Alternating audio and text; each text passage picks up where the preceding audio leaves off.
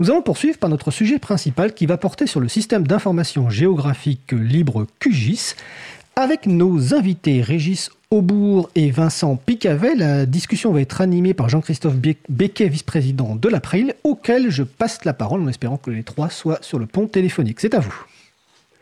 Bonjour à tous, bonjour à toutes. Euh, je suis Jean-Christophe Becquet, le vice-président de l'April, et je suis ravi d'animer cette euh, émission avec euh, Régis Aubourg, président de l'OS GeoFR, et Vincent Picavet, gérant, de Osmandia. Et je vais leur passer la parole tout de suite pour les inviter à se présenter, à nous en dire un petit peu plus sur leur structure respective. On commence par toi, Régis, si tu veux bien. Oui, avec plaisir. Bonjour à tous. Donc, euh, Régis Aubourg, moi je suis euh, géomaticien, un métier qu'on a toujours beaucoup de mal à expliquer à l'extérieur. Euh, donc, je gère des données géographiques depuis depuis assez longtemps, venant d'un métier de l'agronomie et de fil en aiguille en tombant dans le jeu de l'open source dans mes différents métiers. Euh, je suis arrivé à contribuer euh, au sein d'une grande, euh, grande famille qui s'appelle l'OSGO, qui est une fondation mondiale qui rassemble tous les promoteurs du logiciel libre géomatique et open source évidemment. Et donc je suis actuellement président de l'association française qui promeut bah, ces actions dans laquelle le groupe QGIS, utilisateur français, est hébergé. Et on essaie de faire des actions de promotion et de soutien de, ce projet et de financement. Et par ailleurs, actuellement, tu travailles dans une collectivité en tant que géomaticien, c'est ça?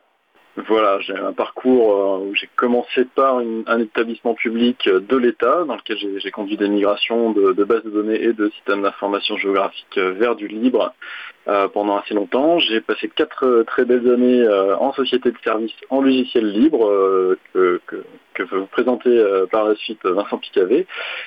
et là, je suis retourné à mes amours de, proximité avec les utilisateurs et continuer ce beau projet. Merci Régis. Métropole. Euh, Vincent Picavet, donc tu es le gérant de Oslandia, une entreprise spécialisée dans la géomatique libre. Est-ce que tu peux nous en dire un petit peu plus? C'est ça. Bonjour tout le monde.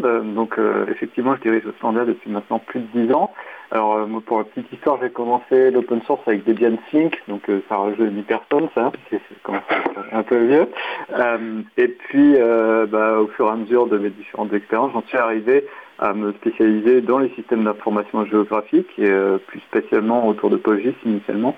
Et j'ai créé Oslandia il y a maintenant un petit peu plus de 10 ans, que je dirige euh, toujours. Et Oslandia euh, fait du, la petite histoire, le Ouest c'est open source, Land c'est le pays de territoire.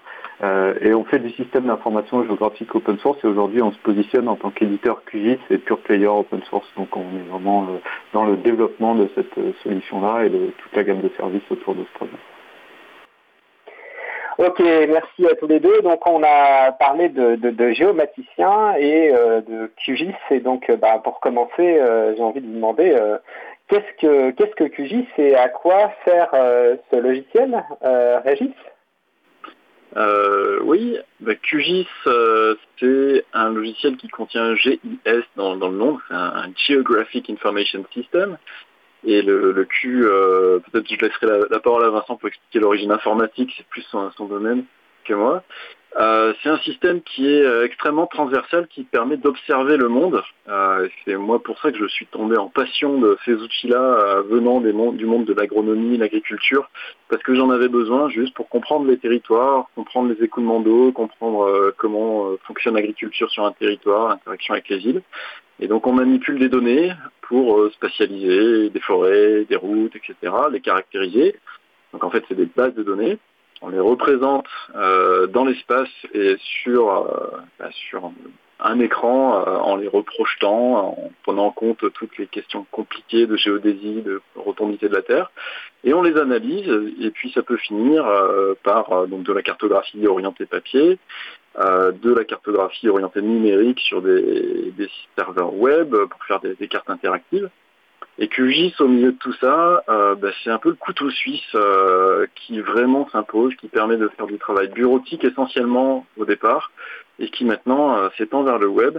et qui sait lire la majorité des formats de données et de bases de données quand, quand c'est manipulé. Donc des données vectorielles, des points de ligne, des polygones, des images, ça peut être des nuages de points, etc. Et donc on retrouve des usages dans tous les domaines de ce type d'outils donc moi j'ai parlé d'agriculture, environnement, euh, on peut parler d'urbanisme, de cadastre, de réseau d'eau, euh, il y en a qui s'amusent à cartographier Mars euh, avec ce type d'outils, ou le scalp des cheveux chez, certains fabricants de shampoings, si, j'ai tout compris. Ah oui, donc en fait, QGIS, ça va beaucoup plus loin que juste dessiner des cartes. Vincent, tu souhaites ajouter quelque chose hein? Oui, c'est vrai que c'est un, usage qui est en général très majoritairement professionnel. Aujourd'hui, on s'adresse vraiment à, des gens qui utilisent cet outil dans leur métier et le métier peut être très varié.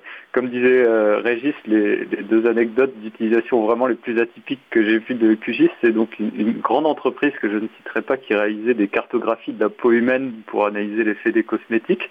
Euh, c'est intéressant, on s'y attendait pas. Et puis euh, j'ai également rencontré complètement par hasard un utilisateur qui faisait de la cartographie de la pensée de Deleuze sur QGIS. Et donc là, on est complètement dans des choses très très conceptuelles, mais qu'on peut rattacher quelque part au territoire. Donc euh, ce qu'on voit, c'est qu'on est vraiment sur un outil qui a un, spectre d'utilisation qui est très très large et pour des domaines super variés. C'est ce qui fait aussi beaucoup l'intérêt des systèmes d'information géographique et de nos métiers. Alors, une question d'un auditeur, je la pose maintenant parce que je pense que c'est vraiment lié à ce que vous venez de raconter. Est-ce que QGIS a un lien avec OpenStreetMap? Régis? Euh, QGIS est un client OpenStreetMap.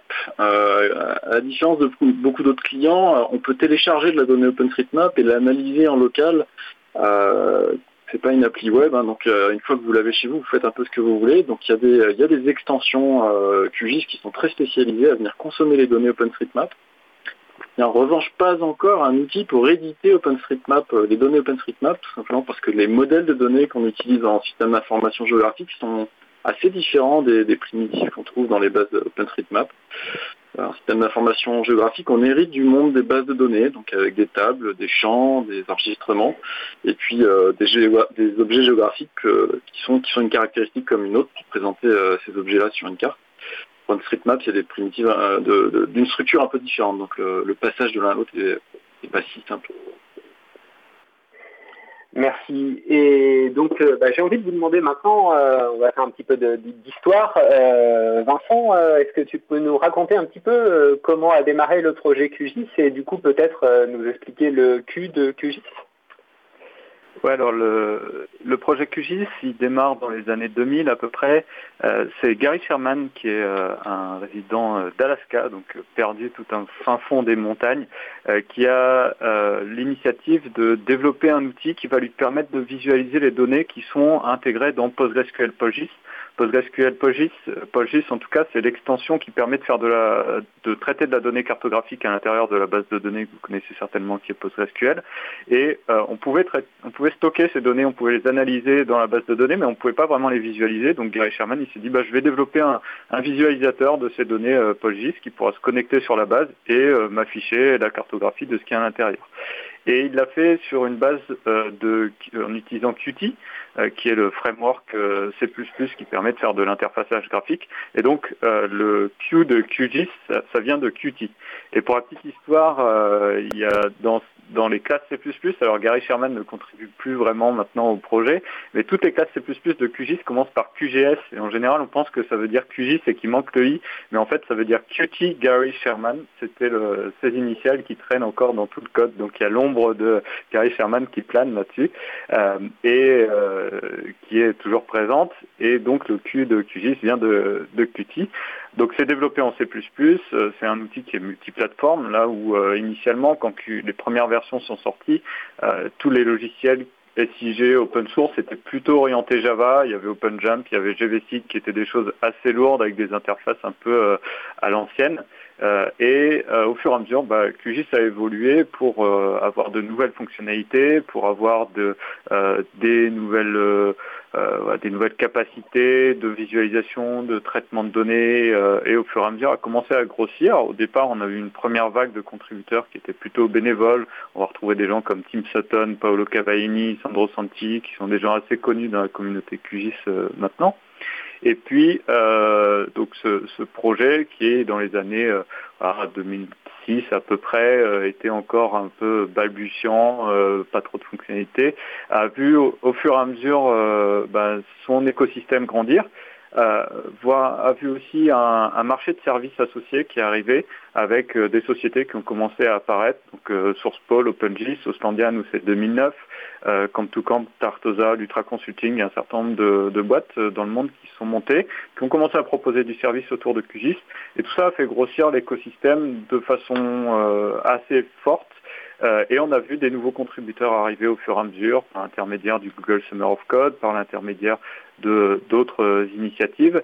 Et puis il y a eu un, tournant un peu dans le développement de QGIS qui a été le fait qu'on puisse développer des plugins sur QGIS. Donc euh, QGIS c'est aussi une plateforme de développement, on peut l'étendre avec des plugins en Python.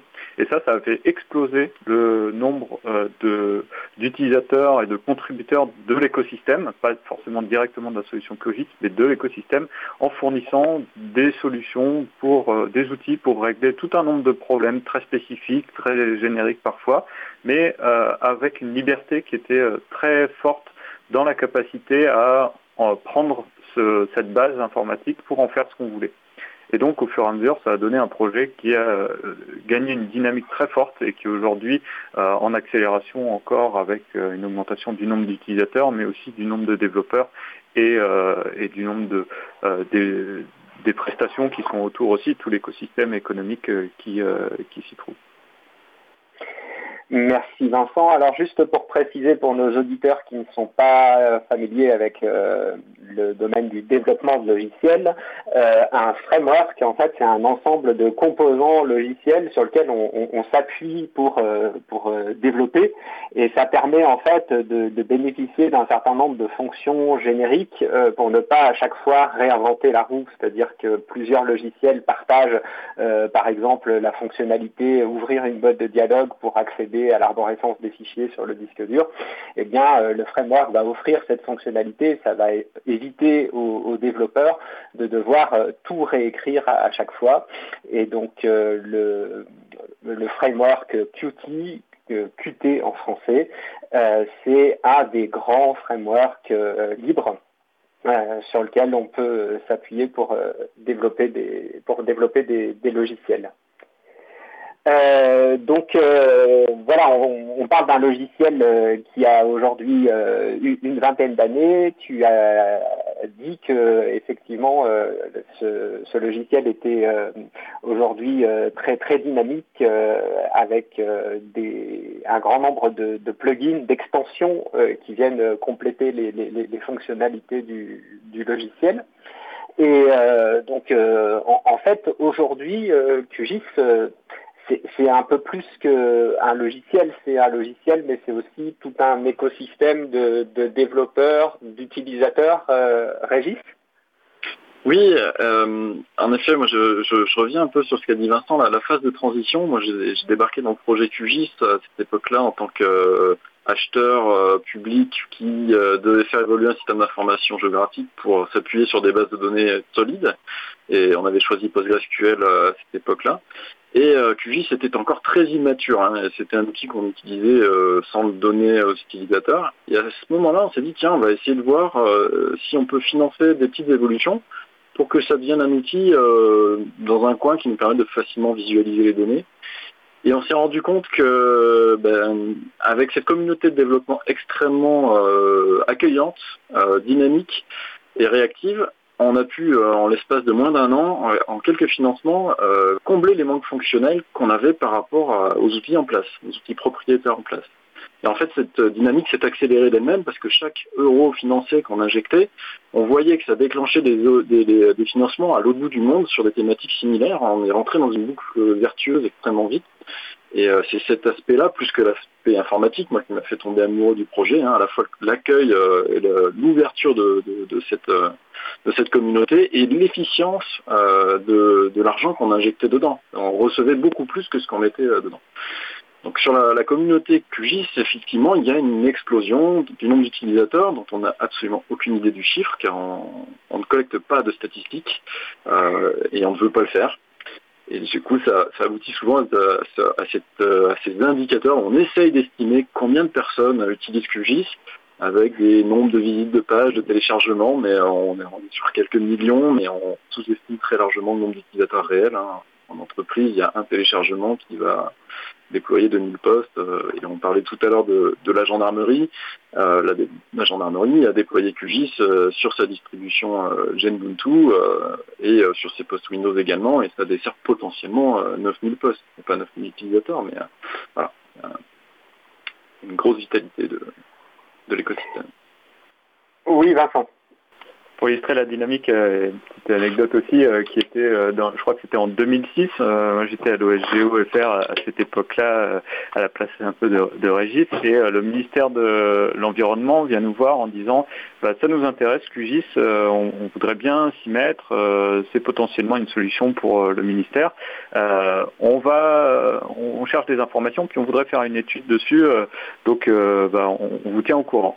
Ils reviennent six mois après euh, et ils nous disent bon bah voilà on a on a étudié le logiciel et euh, c'est super mais il y a ça ça ça ça ça et ça qui marche pas. Donc ils nous avaient fait une belle liste. Ils, avaient interrogé tous leurs utilisateurs. Ils avaient fait des tests. Ils avaient fait une grosse liste. Ils avaient dit bah ça ça manque. Et aujourd'hui ça nous empêche de passer euh, le logiciel comme étant quelque chose qui est recommandé.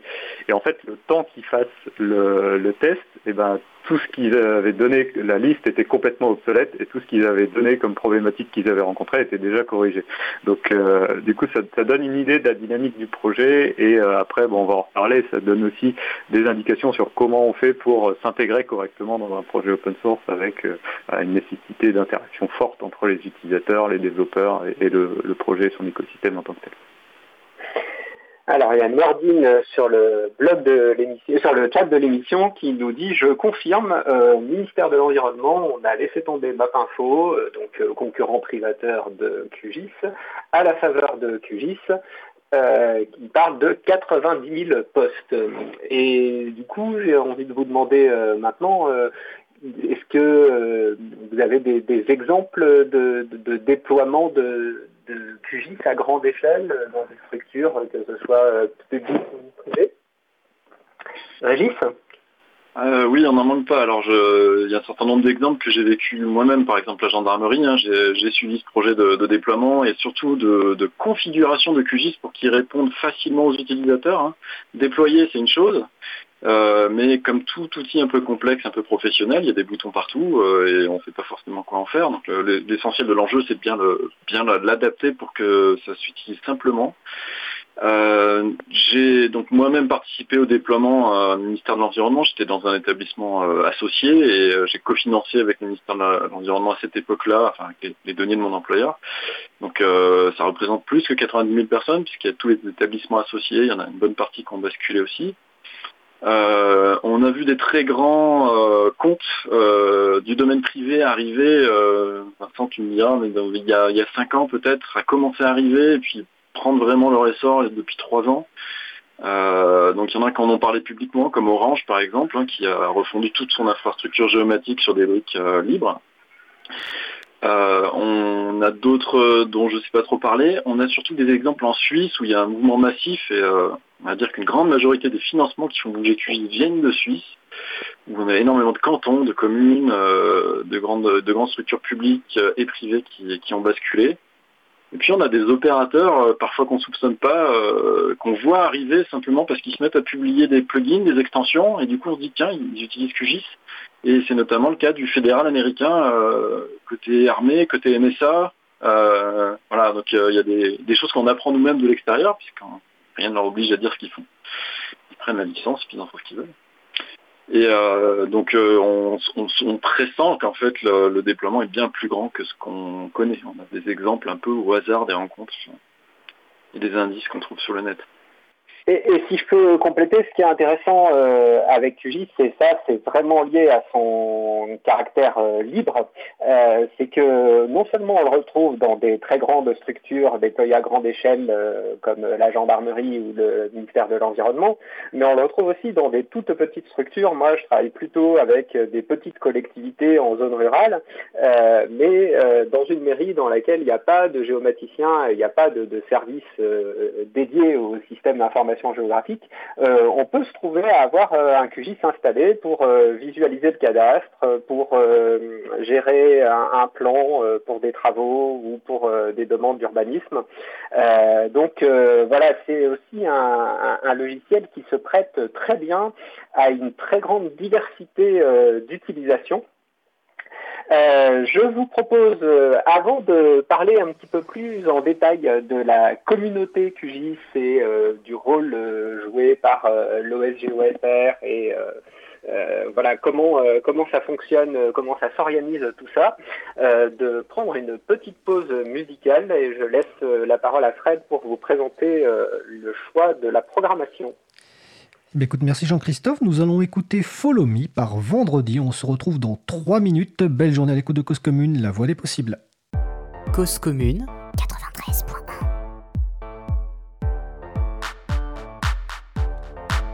Yo, yo, microphone check, make it a microphone check. Give it a microphone, I make the make it a microphone dead. Don't step to me, newbie, I could truly be moody. I could have played the fucking Grinch in the movies. I've been a part time shadow cat, part time. That is not a guy that I would ever want to try to battle rap. Snap, crackle, pop, mind fried to a crisp, make an MC into a wide eyed lunatic.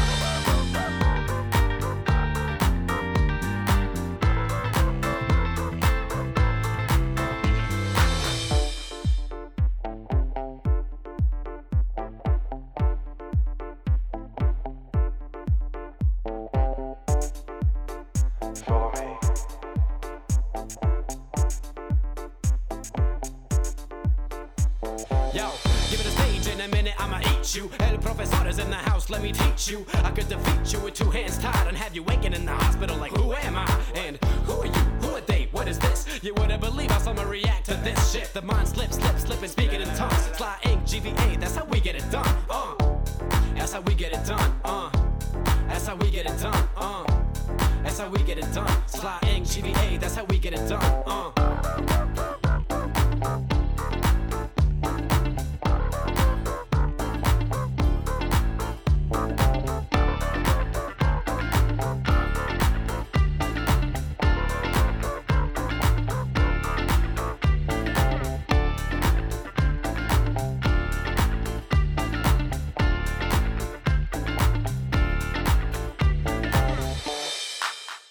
Nous venons d'écouter Follow Me par Vendredi, disponible sous licence libre Creative Commons Attribution. Vous retrouverez les références sur april.org et sur causecommune.fm. Vous écoutez toujours Libre à vous sur Radio Cause Commune, la voix des possibles, 93.fm et en DAB+, en Ile-de-France, partout dans le monde sur le site causecommune.fm. Nous parlons au cours de cette émission du système d'information géographique libre QGIS. Je vais donc repasser la parole à nos invités Régis Aubourg, Vincent Picavet et Jean-Christophe Becquet. Et je rappelle que si vous souhaitez participer à notre conversation, c'est sur le salon web dédié à l'émission, sur le site causecommune.fm, bouton de chat, salon, libre à vous. Jean-Christophe, c'est à toi. Merci Fred. Euh, et donc, euh, pour faire écho à la discussion effectivement qui se déroule sur le chat, euh, un auditeur posait la question de la licence utilisée par QGIS et Vincent répond que QGIS est sous licence GPL V2, ainsi que ses plugins. Voilà, et je propose maintenant qu'on poursuive notre conversation autour de QGIS en parlant de la structure de la communauté. Et euh, peut-être euh, passer la parole à Régis pour euh, nous expliquer un petit peu le rôle joué par l'OSGOFR et comment, comment fonctionne la, communauté QGIS. Oui, alors le rôle, le rôle de l'OSGO-FR est relativement modeste. Hein. On, fait, fait que relayer des, des actions de l'OSGO international qui fédère tous les outils géomatiques. Il faut bien voir que QGIS s'appuie sur des briques euh, commune à beaucoup d'autres logiciels. On va utiliser des librairies d'accès aux données, de conversion des formats de données, des librairies de reprojection. On va s'appuyer sur des bases de données comme Postgres pour tirer la pleine puissance de QGIS. Et puis il y a QGIS par-dessus qui s'appuie sur les épaules des géants, qui s'appuie sur les épaules de Qt également. Euh, et donc euh, là-dedans, la structuration de l'OSGO va appuyer tous ces projets. QGIS en soi est devenu tellement dynamique qu'il a créé sa propre structure il y a assez récemment, il y a deux ans et demi, euh, qui s'appelle QGIS.org, qui est une association euh, qui s'est hébergée sur du droit suisse parce que c'était un endroit où c'était moins compliqué pour, pour, pour faire de l'administratif, qui jusqu'à présent n'existait pas. Et on avait un projet qui est passé de l'informel au semi-formel, où pour l'instant il y a un petit bureau de six personnes dans un comité de pilotage qu'on appelle le, pilot, le steering committee, euh, et il y a des budgets relativement euh, faibles en fait sur QGIS parce que l'intégralité quasiment euh, des moyens et des ressources passe directement entre des utilisateurs et des développeurs qui veulent faire évoluer le, logiciel. Hein. C'est un peu le modèle économique qu'a Auslandia. Et donc autour de pour fluidifier tout ça, pour maintenir les sites web, maintenir les serveurs, faire toutes les tâches qui sont très difficiles à financer, on a euh, l'association QGIS.org qui a un budget euh, qui est en assez forte croissance, mais qui dépend essentiellement de dons, de sponsoring, euh, maintenant d'adhésion de, collectivités, d'entreprises, etc., qui ont la capacité de le faire. et donc on a un budget d'environ 200 000, 220 000 euros qui monte de 15-20% par an, qui reste minime, hein, c'est d'une frugalité et d'une efficience terrible. Et là-dedans, l'OSGOFR et le groupe QGIS euh, francophone essayent de euh, valoriser les actions de QGIS.org, donc relayer au niveau francophone tout ce qui se discute sur les listes internationales, relayer les initiatives euh, de, choix d'allocation de budget. Donc on a une structure démocratique où quand il y a des fonds à allouer pour des innovations, pour euh, consolider la documentation, pour des tâches de fond, par exemple faire des installeurs sur Mac, eh ben, il y a des votes euh, démocratiques et les groupes utilisateurs de chaque euh, pays ont des droits de vote. Et donc l'OSGOFR relaye tout ça, essaye de, prendre la tâche des utilisateurs et de, de créer un réseau d'utilisateurs et d'entraide également autour de tout ça. En France, on a déjà des réseaux d'entraide qui existent, donc on n'est pas trop positionné là-dessus, on est plus positionné sur l'organisation d'événements, comme les journées QGIS utilisateurs qui ont lieu tous les ans depuis 8 ans à Montpellier jusqu'à présent, cette année en distance, et on va probablement partir sur une logique de Tour de France et de, se rapprocher des régions, donc euh, plutôt appuyé par euh, Ronald Pauvergne euh, ces temps-ci. Mais on va tourner, voilà. Et que dire de plus Il y a des, il y a, j'étais encore ce midi en euh, réunion visio avec le groupe QJCFR. Il y a quand même pas mal de gens qui ont envie de donner la main, euh, envie de, faire des groupes locaux. Et euh, voilà, voilà, globalement comment ça, ça fonctionne. Mutualisation, dynamisme, ça fait rêver vos témoignages. Peut-être avant de passer euh, la parole à Vincent pour euh, parler de, des aspects euh, au-delà du logiciel dans la communauté QGIS. une réponse rapide à une question qui a été posée par un auditeur. Quelle différence entre QGIS et JOSM Donc JOSM est un des principaux éditeurs pour contribuer à la base de données libre OpenStreetMap. Euh, c'est vraiment un éditeur dédié à la contribution OpenStreetMap qui fonctionne aussi avec un système de, de plugin, qui est aussi un, logiciel libre, mais voilà, qui, est vraiment spécialisé sur la contribution à OpenStreetMap. Euh, QGIS est un logiciel dont les fonctionnalités sont beaucoup plus larges et étendues. On peut dans QGIS consommer euh, des données ou des fonds cartographiques OpenStreetMap entre autres, mais euh, ça fait euh, plein d'autres choses encore, euh, comme on l'a expliqué un petit peu en, en, début d'émission. Vincent, le libre, ce n'est pas que du logiciel, et c'est un aspect important et parfois complexe dans la communauté QGIS. Est-ce que tu ne peux nous en dire deux mots? Oui, effectivement, c'est toujours un sujet dans le logiciel libre qui est au-delà de QGIS en, proprement parler. Hein. On, a souvent des communautés qui sont centrées sur les développeurs parce que c'est souvent qui sont à l'origine des projets. Et euh, d'ailleurs, il y a quelque chose qui est assez significatif, c'est qu'il y a des rendez-vous de, de, de, la communauté des développeurs QGIS chaque année, hors, hors période Covid. Et euh, historiquement, c'était des développeurs splitting, donc c'était vraiment les, le rendez-vous des développeurs. On a changé le nom pour euh, faire des community meetings pour être beaucoup plus inclusif parce que un logiciel tel que QGIS, c'est très loin d'être uniquement du code. Et il y a des aspects qui sont très importants également, mais qui sont souvent un peu euh, de façon très ingrate, invisibilisés. On parle évidemment de la documentation. Euh, la documentation de QGIS, elle est assez complète. Il y a beaucoup, beaucoup de choses dedans. Euh, la contribution à la documentation, c'est quelque chose qui est assez difficile parce que euh, ça évolue en permanence. Il faut suivre les évolutions techniques des développeurs justement. Euh, le système technique de documentation n'est pas forcément super évident parce que non seulement il faut documenter, mais il faut ensuite traduire également la documentation. Donc c'est des choses qui demandent une certaine technicité. Ça passe par du Markdown, du Sphinx, du Git, des pull requests, etc. des tests unitaires de documentation. Il y a beaucoup de choses qui sont nécessaires. Le ticket d'entrée pour documenter QGIS est, assez élevé, donc c'est difficile de trouver des rédacteurs. Il faut être évidemment à l'aise en anglais et il faut connaître euh, le, logiciel assez bien. Donc la documentation, c'est un gros aspect de QGIS, c'est euh, quelque chose qui est difficile aussi parce que on a du mal à trouver des gens qui se dédient à ça. C'est euh, moins reconnu que le travail de développeur. On essaie de faire des efforts, mais euh, force est de constater que c'est, euh, plus difficile pour les documentaires que pour les développeurs de, euh, de prendre leur place. Euh, mais la documentation, c'est pas le seul aspect au-delà du code qui est important pour un projet tel que QGIS.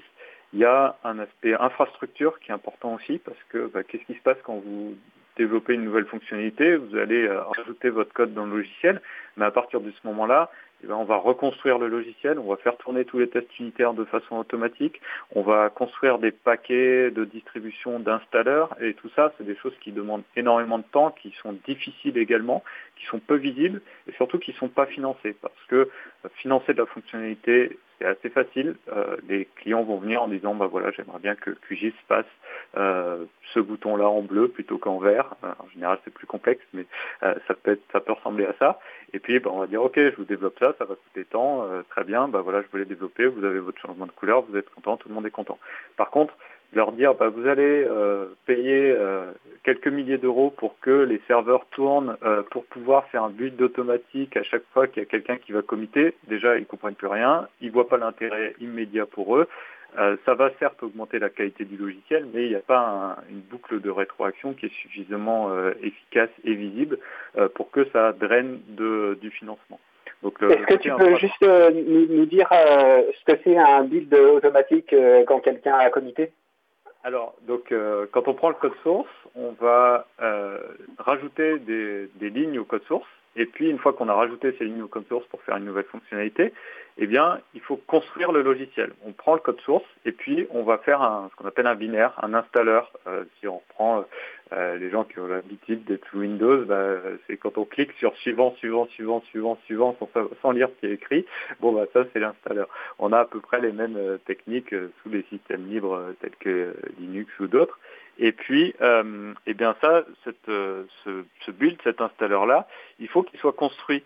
Et aujourd'hui, la construction, elle est automatique à chaque fois qu'on va euh, prendre euh, un nouveau code source, à chaque fois que quelqu'un va faire une modification, eh bien, on va construire une nouvelle version de ce, de ce logiciel pour pouvoir le, le, le mettre à disposition. Donc ça, c'est ce qu'on appelle le packaging, c'est faire la boîte autour du logiciel avec l'installeur qui est à l'intérieur. Et ça, c'est des tâches qui sont assez difficiles à faire, qui demandent une grosse technicité, qui ne sont pas forcément très rigolotes et qu'on a souvent du mal à financer aussi. Alors à nouveau, hein, pour apporter un, témoignage euh, de l'extérieur et par un, utilisateur euh, non spécialiste euh, de, la géomatique, sur les deux aspects que tu viens de développer, la, documentation de QGIS, elle est effectivement parfaitement traduite en français et elle est d'une qualité remarquable, quoi, y compris pour la mettre entre les mains d'utilisateurs dont ce n'est pas le, métier premier d'être géomaticien. Et sur, sur, sur le côté euh, euh, distribution du logiciel. Euh, donc QGIS bien sûr est, multiplateforme, hein, tu l'as évoqué, il fonctionne sur la plupart des systèmes d'exploitation les plus courants. Euh, et il est euh, livré euh, sous une forme facile à installer. sous Windows, ça va être un, exécutable pour, pour installer le, logiciel. Dans les distributions Linux, ça va être des, paquets intégrés à, la distribution. donc voilà, c'est effectivement un travail invisible, n'empêche qu'il est réalisé de manière très qualitative et, très accessible. Donc, euh, tu, l'as dit, hein, euh, ce travail de, documentation, d'infrastructure, de, packaging du logiciel, euh, ça se fait pas sans, difficulté. et donc, dans, la communauté, ça se passe, ça, se passe bien. On arrive, on arrive quand même à, recruter des gens pour faire ce travail. c'est compliqué.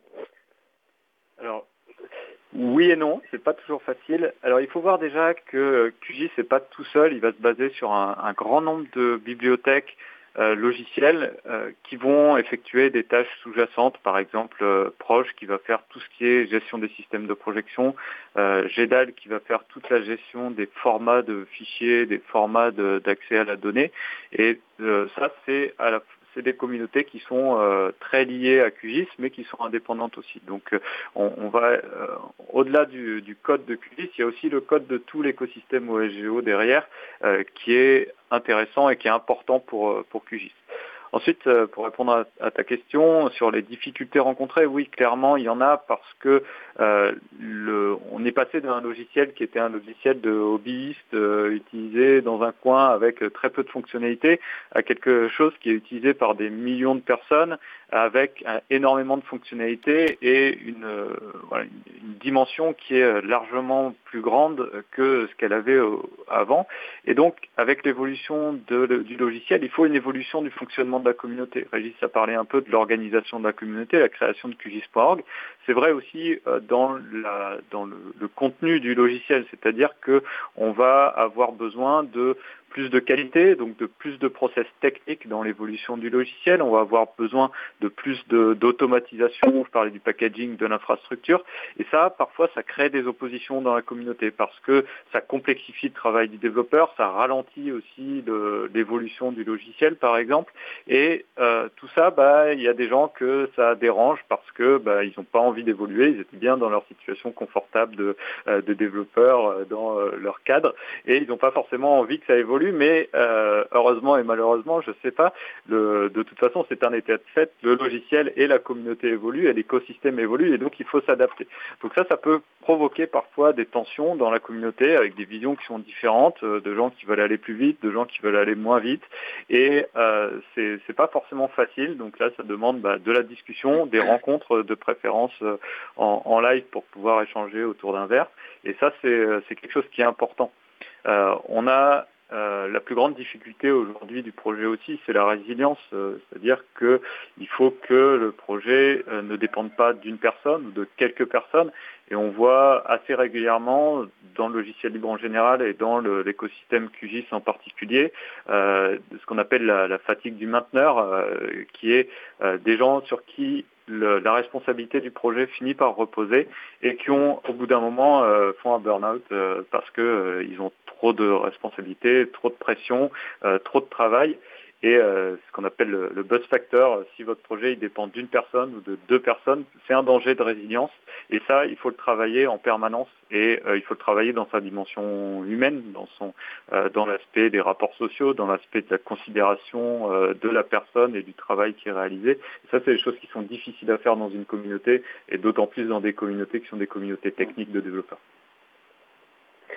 Alors, ce que, ce que, tu dis, en tout cas, ça, ça rejoint vraiment euh, les témoignages que j'avais eus dans, dans, dans, la première émission que j'avais animée sur euh, le logiciel libre Geotrek, un hein, logiciel libre pour euh, la gestion des itinéraires de randonnée avec les, les, parcs des écrins et, du, et, et des CEDEM, dans lesquels, effectivement, les, les intervenants nous expliquaient l'importance de ce contact humain au sein de leur communauté euh, la difficulté à financer euh, ce qui ne se voit pas, euh, comme par exemple les changements de version dans le framework sur lequel on s'appuie pour développer, et le, la, la, solitude de, de, de, de l'animateur de, de, la communauté. donc voilà, c'est des, des, choses que je, c'est des choses que je retrouve. Régis, tu voulais ajouter quelque chose? Euh, oui, j'insiste là-dessus. On, a, on, a, on est passé en moins de dix ans d'un logiciel euh, où les gens venaient coder pour se faire plaisir à, un logiciel qui s'est professionnalisé avec énormément de demandes. La plupart des bénévoles euh, ben, ont fini par euh, se mettre à travailler à leur compte là-dessus, par plaisir, mais aussi parce que la demande était là. et puis ça, ça ne cesse d'augmenter et maintenant on voit des nouvelles catégories d'acteurs arriver, alors même qu'on a encore des, bénévoles. Hein. je rends par, par, exemple hommage à Rissou Santana qui est, qui est français, qui fait un travail monumental de coordination et de documentation. Euh, en bénévole. Et à côté, on a des très grands acteurs euh, comme SAP qui arrivent et qui veulent influencer sur l'avenir de QGIS, comme euh, bah, des très gros dont on ne peut pas trop dire le nom et dont on sait qu'ils tirent énormément parti de ces outils-là, ils les déploient chez eux.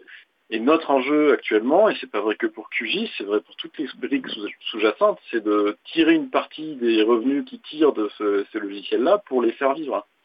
Donc, et, la pression sur les développeurs, elle est aussi liée au, au, niveau de pression et d'exigence qu'ont ces très grands acteurs euh, sur, euh, sur les développeurs. Et, les, et, les, gens qui sont dans ces entreprises-là, par exemple IBM dernièrement, n'ont pas confiance du modèle économique open source c'est impossible de discuter avec la hiérarchie. Donc on a des grandes structures qui ont une, qui ont une prise de conscience par le haut, comme Orange, de, la stratégie open source, et puis il y en a d'autres qui arrivent juste euh, un peu opportunistes, et euh, il y a un enjeu à, à, éviter que ça mette trop de pression sur tout le monde, mais quand même à accepter cette croissance-là pour faire que le projet soit plus résilient. Mhm. Euh, oui, j'ai envie de dire que l'opportunisme n'est pas forcément gênant quand il se cantonne à utiliser le logiciel euh, sans contribuer, mais lorsque on cherche à euh, influencer effectivement euh, l'évolution du logiciel ou à, exiger euh, certaines orientations ou l'ajout de certaines fonctionnalités, euh, si on participe pas à l'effort, effectivement, ça, pose, ça pose rapidement des, problèmes. alors, tu as parlé de gros acteurs euh, privés euh, comme euh, Orange ou IBM. il y a aussi un rôle important des, des acteurs publics. Est-ce que l'un de vous souhaite aborder la question de QGIS et les marchés publics? Avec plaisir. Allez, c'est toujours un plaisir les marchés publics. Euh, ouais, c'est un peu, euh, c'est un peu euh, un, des sujets par lesquels j'aborde moi plus le projet QGIS. Je suis ni développeur, ni très, très impliqué dans la documentation et la traduction. Par contre, ce qui m'intéresse, c'est trouver un, écosystème économique viable, y compris pour les acteurs publics. Et ça passe forcément par les, marchés publics. Euh, il faut bien comprendre qu'on n'intervient pas euh, de la même manière sur un logiciel libre qu'un logiciel privateur. Euh, on n'achète pas une boîte toute prête, on, intervient et on prend la main sur sa destinée quand on vient intervenir sur, euh, sur un logiciel libre, sur QGIS par exemple. Et du coup, les marchés qu'il faut qu'on ait, il faut qu'ils s'adaptent à, la communauté qu'il fait vivre, hein, parce qu'on ne va pas lui imposer des choses qu'elle ne veut pas. Donc il faut être capable dans ces marchés-là de prévoir de quoi discuter en amont, de faire en sorte que qu'on qu fait du transversal. Il faut prévoir de quoi assumer les tâches difficilement finançables dont parlait Vincent. Euh, moi, j'ai toujours passé euh, mes marchés avec euh, de la documentation incluse et au moins la traduction française associée, des tests unitaires J'avoue, à l'époque, je ne comprenais pas les notions de packaging, de faire les installeurs sous Windows, sous Mac, etc. Mais maintenant, avec la maturité et le recul, j'inclurai ces, ces items-là parce que ce sont des tâches cachées qu'il faut financer.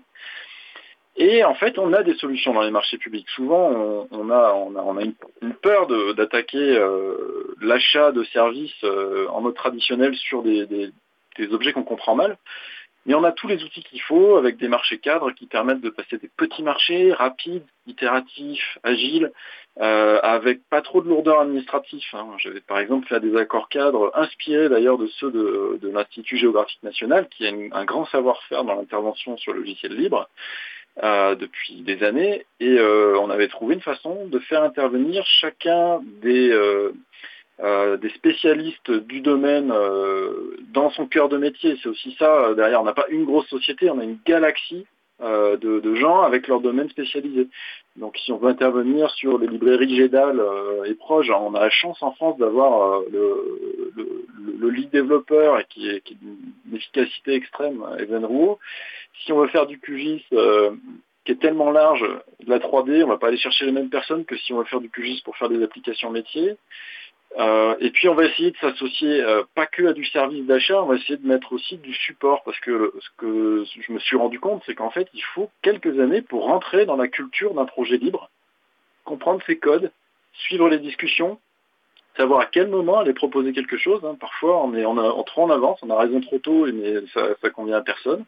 Il faut apprendre à prendre ce temps de, ce rythme. Là, les rencontres développeurs sont absolument importantes et euh, et à mon sens, faire en sorte que euh, si on est un financeur euh, de QGIS, euh, il faut pouvoir y aller et laisser la chance à quelques, quelques participants d'y aller et venir faire diffuser cette culture au sein des services publics ou collectivités.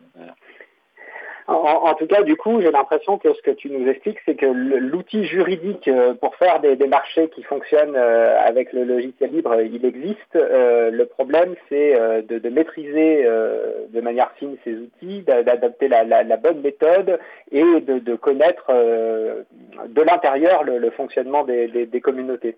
Vincent, si vous voulez ajouter quelque chose. Oui, mon point de vue du coup de prestataire en, éditeur logiciel libre là-dessus, c'est qu'effectivement on a les, les outils juridiques, euh, par contre ils sont rarement utilisés, on se retrouve souvent, même si les équipes techniques, euh, le besoin fonctionnel des équipes métiers ont bien exprimé leurs besoins, sont bien conscientes du logiciel, ont bien euh, la compréhension de l'écosystème, des besoins, etc. Euh, parfois, et la plupart du temps, ça coince au niveau des achats et des services des marchés, euh, qui vont, eux, faire des marchés qui sont tout ce qu'il y a de plus classique, comme s'ils achetaient du logiciel privateur.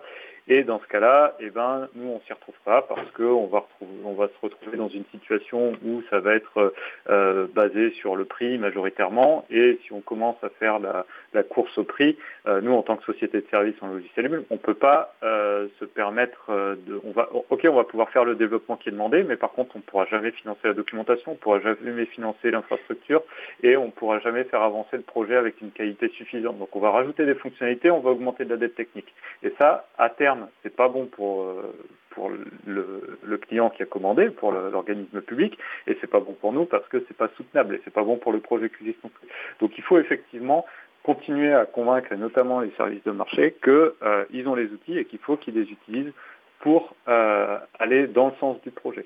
Alors nous, on, essaie de faire des choses du type vente de la maintenance informatique, qui est quelque chose qui est compris des marchés et qui ne rentre pas dans les mêmes cases, et qui pour le coup a, euh, ouvre des capacités plus importantes de financement de tout ce qui est difficile à financer par ailleurs, euh, donc tout ce qui n'est pas nouvelles fonctionnalités par exemple. Merci Vincent. Euh, on approche euh, de la fin et donc euh, je vous propose chacun de prendre deux minutes maximum pour conclure. si vous avez envie d'ajouter quelque chose, d'insister sur un point qui vous tient particulièrement à cœur, Régis, s'il te plaît. Oui, alors pour moi, ce que je retiens de, de QGIS, c'est que c'est avant tout une communauté extrêmement accueillante. Donc si vous pouvez accueillir un événement, euh, participer à un événement, allez-y, vous allez voir à quel point c'est dynamique et efficace. Et ensuite, n'ayez pas peur de venir contribuer directement via vos marchés. C'est la zone d'inconfort des géomaticiens. On sait faire de la technique, on n'ose pas faire du marché public. Les solutions existent pour, euh, pour y aller. Euh, dès que vous rencontrez un problème, faites-le remonter, venez discuter avec la communauté QJSFR, avec des prestataires ou directement en anglais si vous êtes à l'aise avec les développeurs sources. Hein, on est, c'est le, le, circuit court, c'est le bio de l'informatique, le libre. Vous pouvez discuter en direct avec le développeur. C'est une chance phénoménale. Donc saisissez-la et, euh, et puis euh, n'oubliez pas de, de, prendre le temps d'apprendre un, écosystème, de ne pas plaquer des réflexes précédents, et, y compris pour les marchés publics et euh, privés. Le libre, c'est le circuit court de l'informatique. Ça restera ça. Euh, Vincent, à toi, quelques mots de la fin. Oui, je pense que euh, j'espère qu'on a donné envie aux gens de découvrir un peu ce que c'est euh, le SIG et QGIS en particulier. C'est un domaine qui est très sympa parce que euh, ça va amener à toucher à des, des métiers totalement divers. Et puis il y a des petites images, il y a des cartes, euh, il y a quand même un côté très attractif de ce domaine-là.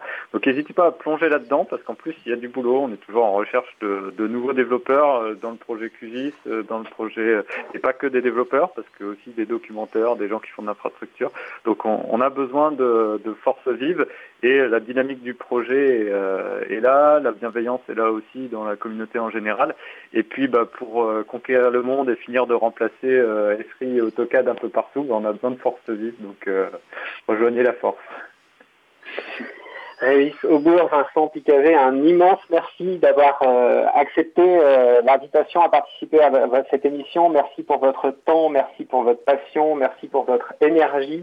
et je ne peux que confirmer ce il vient d'être dit, euh, QGIS est un projet euh, extrêmement euh, ouvert, extrêmement abordable. Et même si vous n'êtes pas géomaticien, même si vous n'êtes pas développeur, vous pouvez faire des choses avec QGIS. C'est même un logiciel que que je qualifierais de ludique. Et avec tout ce qui se passe en ce moment autour de l'open data, QGIS c'est un couteau suisse qui permet d'ouvrir les fichiers libérés par les, collectivités euh, pour euh, les visualiser, pour les traiter. Et euh, tout ça, je pense que ça, ça laisse entrevoir des, des, perspectives énormes. Merci encore à tous les deux et je rends l'antenne eh écoute, merci Jean-Christophe. Nous avons donc parlé donc du système d'information géographique libre QGIS. Le site web principal c'est qgis.org et toutes les références citées dans l'émission, vous les retrouverez sur causecommune.fm et sur april.org. Je remercie donc un grand merci à Régis Aubourg et Vincent Picavet. Un énorme merci à Jean-Christophe pour avoir préparé et animé ce sujet long. Et donc je vous souhaite une belle fin de journée et que la force soit avec vous. et je vous fais coucou parce qu'en fait on a les webcams nous de notre côté. Voilà.